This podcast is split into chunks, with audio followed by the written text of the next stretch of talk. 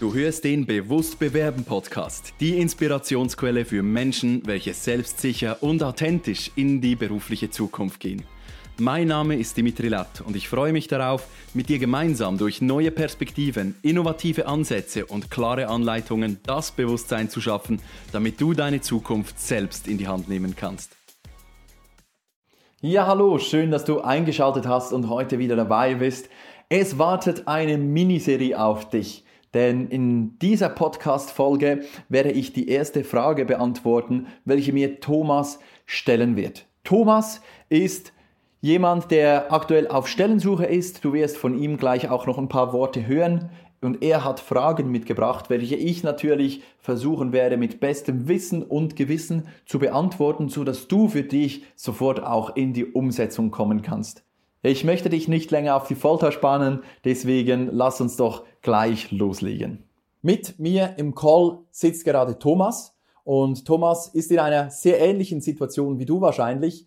Vielleicht möchtest du, Thomas, dich kurz vorstellen, in zwei Sätzen sagen, was deine aktuelle Situation ist und ja, wo wir in, diesem, in dieser Episode genauer hinschauen werden. Vielen Dank, Dimitri, dass ich bei dir dabei sein darf. Mein Name ist Thomas. Ähm, ich bin seit längerem auf Arbeitssuche. Ähm, seit gut anderthalb Jahren. Ich habe in den letzten sechs Monaten eine Weiterbildung gemacht, Qualifikationsmanagement, auch ein bisschen Persönlichkeitsentwicklung.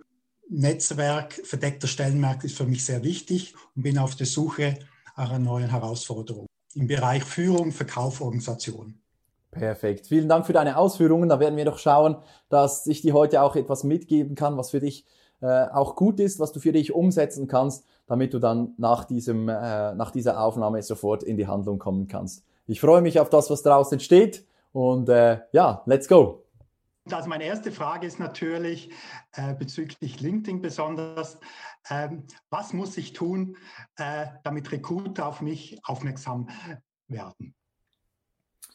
Grundsätzlich ist es so, Recruiter sind natürlich für dich ein unheimlich spannendes Thema. Du bist aktuell auf der Suche nach einer Herausforderung und Recruiter haben ein Netzwerk, das sie aktiv betreuen, sie haben Zugang zu Firmen. Meine Frage an dich wäre in diesem Fall, wenn du dich für Recruiter attraktiv machen möchtest, aus welchen Gründen möchtest du, dass diese auf dich aufmerksam werden? Nun, damit die Chance größer ist, dass, es ein, äh, dass ich eine Firma finde, die meine Werte und Vorstellungen mich einbringen, abgesehen von meinem persönlichen Netzwerk. Perfekt. Das heißt, du möchtest direkt mit den Leuten, die in diesen Firmen arbeiten, in Kontakt treten, um dann mit diesen auch über diese Stellen dich auszutauschen. Genau. Sehr gut.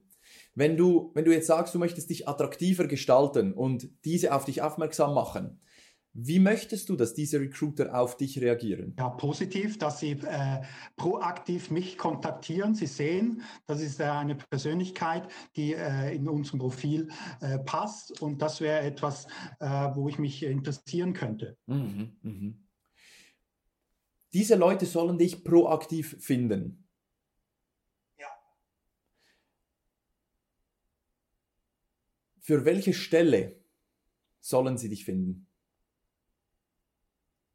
Eine Stelle, die ich aufgrund von meinem äh, LinkedIn-Profil präsentiere und die ich meinen Werten und ähm, Vorstellungen übereinstimmen. Perfekt, perfekt. Das ist schon sehr gut. Du hast zwei ganz wichtige Faktoren reingebracht. Die Werte und deine Vorstellungen von der Zukunft. Nun ist das Thema folgendes. Es gibt verschiedene Arten der Rekrutierung. Es gibt die Rekrutierung, welche schon seit 10, 15, 20 Jahren praktiziert wird, wo eine Firma kommt, ein Abteilungsleiter kommt und sagt, ich brauche jetzt ein, ein neues Teammitglied, wir besuchen jemanden, ähm, um unser Team zu ergänzen oder wir müssen jemanden ersetzen wegen einem, äh, wegen einem Ausfall oder so. Und jetzt kommt dieser Linienvorgesetzte und gibt dem HR-Manager die Stellenbeschreibung. Das bedeutet also, der HR-Manager erfährt, welche Programme muss diese Person beherrschen, welche Erfahrungen muss sie mitbringen, welche Ausbildungen soll diese Person gemacht haben, welche Persönlichkeit passt ein wenig in das Team. Und jetzt übergibt der Linienmanager dem HR-Recruiter diese ganze Aufgabe der Rekrutierung. Und im herkömmlichen Sinn, die alte Stellensuche, die sieht dann vor, dass der HR-Manager eine tolle Stellenausschreibung verfasst mit den Informationen, welche ihm gegeben wurden. Und er macht das natürlich nach seinem besten Wissen und Gewissen. Und diese Stellenbeschreibung wird dann auf den Jobbörsen und den Jobplattformen veröffentlicht. Aufgrund von dieser Stellenbeschreibung melden sich dann natürlich diese Menschen, welche das lesen und sich damit identifizieren können, diese Menschen, die auf Stellensuche sind. Wie wir aber alle wissen, haben diese Menschen häufig einen sehr starken Druck im Hintergrund. Wir haben den Druck des Arbeitsamtes, der, der finanzielle Druck im Hintergrund und auch der soziale Druck. Zum Beispiel, wenn die Familie ähm, kommt und sagt, ja, du musst möglichst bald wieder eine Stelle finden, du musst wieder in die Arbeitswelt kommen und einfach hier auch, wenn, wenn, wenn andere Menschen kommen, es ist, fühlt sich für uns nicht stimmig an, wenn wir auf Arbeitssuche sind. Und jetzt kommen wir und bewerben uns auf solche Stellen, die ausgeschrieben sind. Jetzt hat natürlich der HR-Manager die Option, aus ganz vielen Bewerbungen zu entscheiden. Und die Schwierigkeit, die er jetzt hat, ist herauszufinden, welcher dieser vielleicht 100, vielleicht 200 Bewerber der perfekte Match ist. Das heißt, er investiert sehr viel Zeit darin, diese Bewerbungen anzuschauen und zu überprüfen, welche Werte vertritt dieser Mitarbeiter, für was steht dieser Mitarbeiter, welche Erfahrungen und welche, welche Fähigkeiten bringt er mit. Und da zählt auch viel das Bauchgefühl, stimmt das Foto, stimmt die Aufmachung des ganzen Lebenslaufs und vor allem ist das Ganze auch komplett. Und das braucht natürlich sehr viel Zeit. Und weil diese Zeit eingespart werden soll im im Falle der neuen Rekrutierung ist es so, dass Recruiter auch immer häufiger das sogenannte Active Sourcing betreiben. Active Sourcing bedeutet nichts anderes als die aktive Kandidatensuche. Bedeutet also, ich als interner Recruiter nehme die Auflagen des Linienvorgesetzten, welches er mir in der Stellenbeschreibung gegeben hat.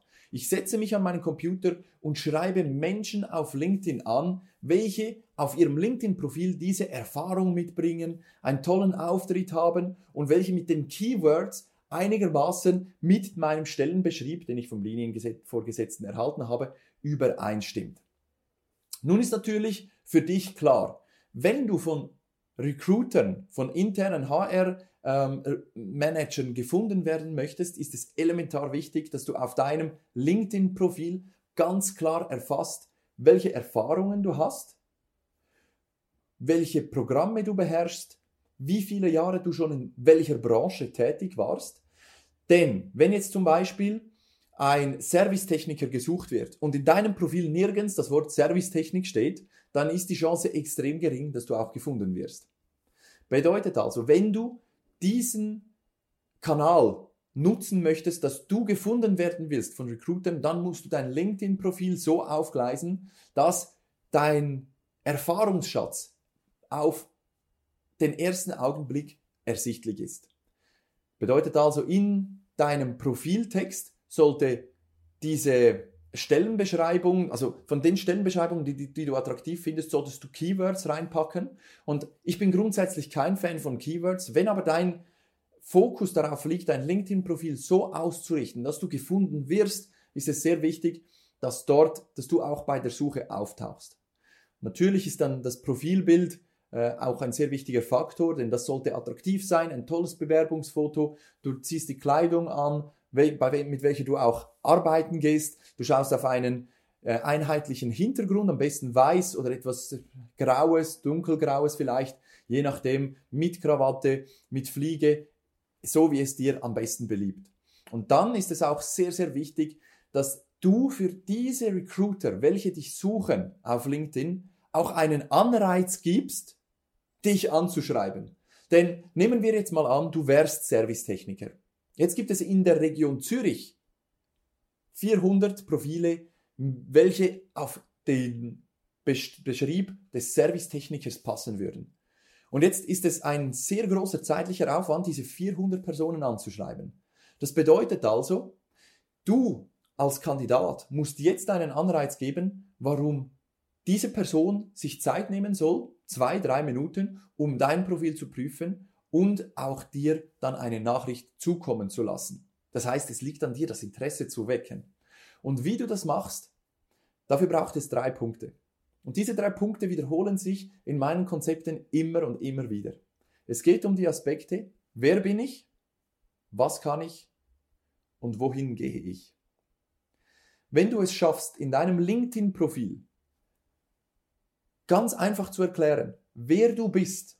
Wer du bist bedeutet nicht, ich bin Thomas oder ich bin Dimitri, sondern wer du bist, das beschreibst du anhand dessen, welche Werte du lebst, wofür du in diesem Leben stehst und was andere Leute von dir denken, wenn du mit ihnen einen tollen Austausch hattest.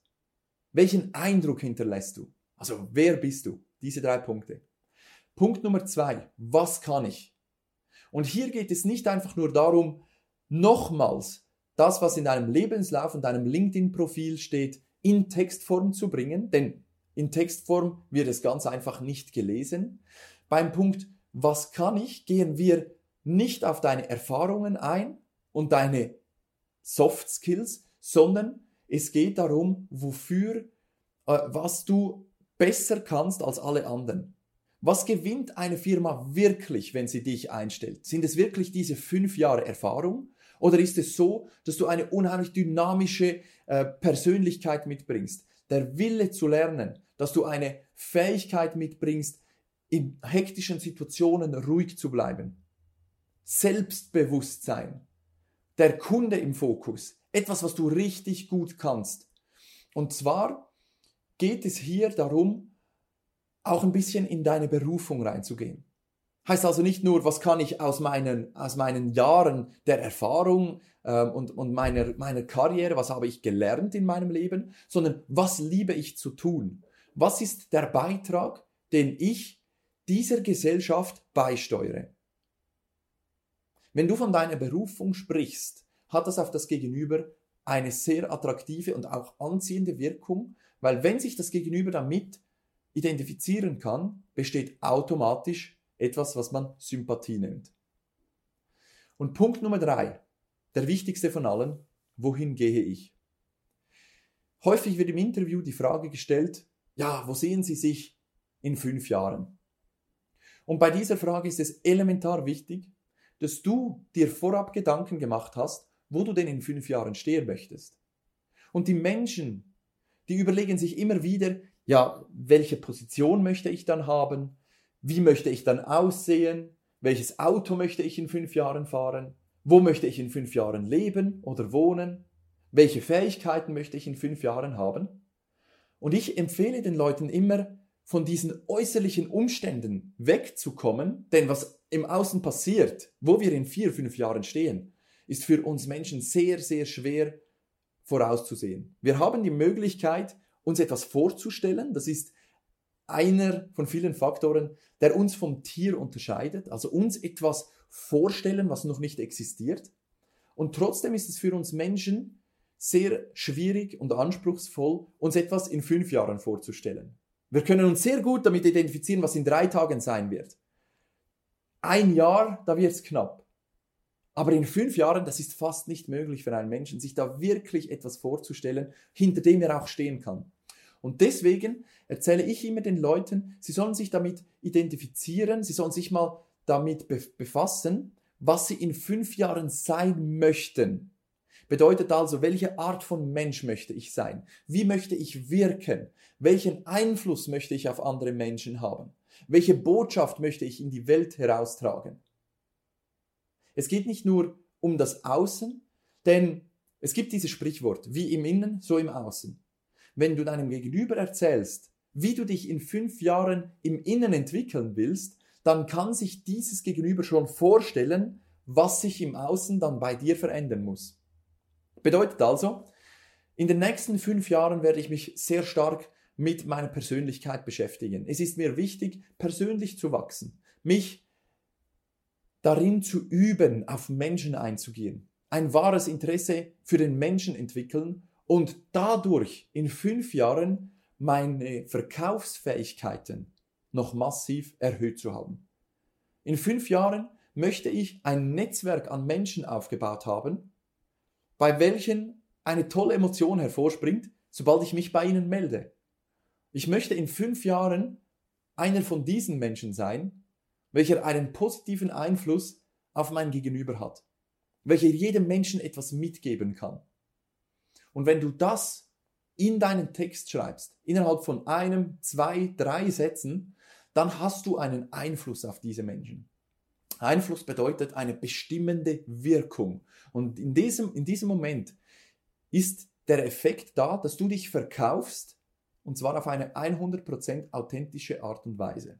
Du musst nicht über dich schreiben, ich bin sozial kompetent, ich bin loyal, ich bin teamfähig, ich bin einsatzbereit, ich bin strukturiert, sondern es geht darum, was für dich der Antrieb ist. Sobald du von deinem Antrieb sprichst, zum Beispiel konzeptionelle und ergebnisorientierte Arbeitsweise ermöglichen effiziente Projektabwicklungen. Was in diesem Satz vorhanden ist, ist, dass du kompetent, effizient bist und eine strukturierte Arbeitsweise hast. Und du musst nicht von dir sprechen, sondern dieser Faktor und dieser Faktor ermöglichen diesen Fakt. Wir sprechen hier also von Faktoren, von Fakten. Und sobald du von Fakten sprichst, was für dich die Realität ist, wird das Gegenüber nicht mehr nachfragen, ja, sind sie denn überhaupt zielorientiert oder sind sie denn konzeptionell stark? Sondern in dieser Aussage ist schon beinhaltet, dass das für dich absolut logisch und legitim ist. Deswegen empfehle ich dir, in deinem Profiltext zu schreiben, wer du bist, für was du stehst, was du für einen, für einen Beitrag bringst in dieser, in dieser Zivilisation, in dieser Kultur, was ist deine, deine Berufung, deine Leidenschaft und was kannst du so gut, dass andere Menschen dir dafür viel, viel Geld bezahlen würden? Und Punkt Nummer drei, wohin gehst du?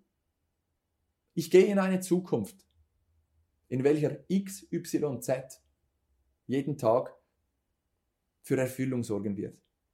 Ich gehe in eine Zukunft, in der ich mit Leidenschaft meinen Beruf ausüben möchte. Und jetzt spürst du schon, dass plötzlich eine Geschichte erzählt wird in einer Zukunft, in welcher das und das und das möglich ist. Das generiert in deinem Gegenüber automatisch ein Bild. Und mit diesen Bildern kannst du in deinem Beschreibungstext von deinem LinkedIn-Profil sowie auch natürlich im Motivationsschreiben arbeiten. Wenn du diese Punkte einhältst, dann erhöhst du massiv die Möglichkeit, dass Recruiter dich finden und aber auch, dass sie den Wert sehen den Sie erhalten, wenn Sie dir eine Nachricht schreiben und mit dir ins persönliche Gespräch gehen. Am Schluss wirst du nicht eingestellt, weil du diese und diese Jahre Erfahrung hast oder so und so viele Jahre Erfahrung in diesem Gebiet. Du wirst nicht eingestellt werden, weil du eine Ausbildung mehr hast als alle anderen Kandidaten, welche sich auf diese Stelle bewerben oder sich dafür interessieren, sondern du wirst eingestellt, weil deine Persönlichkeit zu dieser Firma passt. Es ist elementar wichtig, dass du dich damit beschäftigst, welche Persönlichkeit du bist, was du mitbringst und dass du das auch dann in deinen LinkedIn-Account sowie auch in deine Motivationsschreiben hereinschreibst. So dass das für das Gegenüber auch wirklich greifbar ist. Vielen Dank, dass du auch in dieser Episode wieder mit dabei warst. Hast du Fragen oder Anregungen? Dann nutze gerne die Kommentarfunktion dieses Podcasts oder schreibe mir direkt via LinkedIn oder E-Mail. Gerne gehe ich dann in weiteren Folgen auf deine Fragen ein. Wenn du gerade anstehst, dich der Absagenfrust demotiviert und du noch schneller deinen nächsten Karrieresprung vollziehen willst, dann bin ich gerne für dich da. Lass uns doch gemeinsam individuell auf deine Situation eingehen. Ich freue mich, wenn du dir im Kalender im Link in den Show Notes deinen Termin auswählst und wir uns persönlich kennenlernen. Buch dir jetzt dein kostenloses Kennenlerngespräch, damit wir zusammen Klarheit für deine nächsten Schritte finden können.